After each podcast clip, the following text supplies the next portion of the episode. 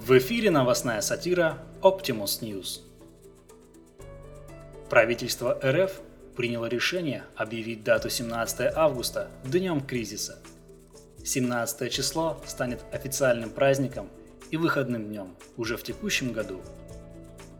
Российское правительство подпишет постановление об объявлении 17 августа праздничной датой, которая будет отмечаться на всей территории Российской Федерации. В этот день, сказал премьер-министр Дмитрий Медведев, граждане нашей страны должны вспоминать известное историческое событие.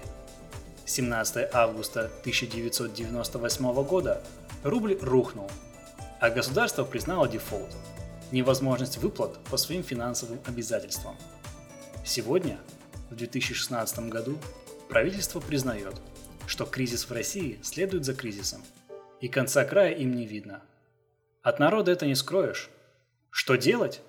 Я призываю россиян сохранять оптимизм.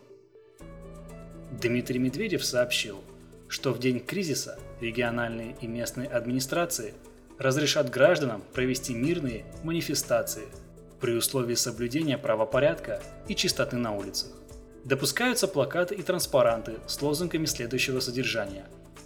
Сейчас нам живется лучше, чем в 1998 году, мы за стабильность, голосуй за Единую Россию и вся власть правительству. Премьер-министр еще раз попросил граждан помнить, что наша страна находится в перманентном кризисе, а поэтому следует держаться и надеяться на лучшее, поскольку может быть еще хуже, чем есть.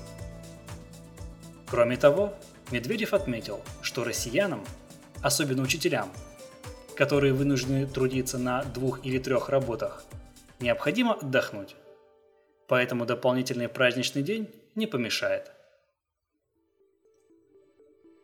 Это все новости к данному часу. Автор сатиры Олег Чувакин. Озвучено Артемом Ледниковым. Слушайте другие выпуски новостной сатиры Optimus News на сайтах podfm.ru и podstar.fm а также iTunes по запросу Optimus News.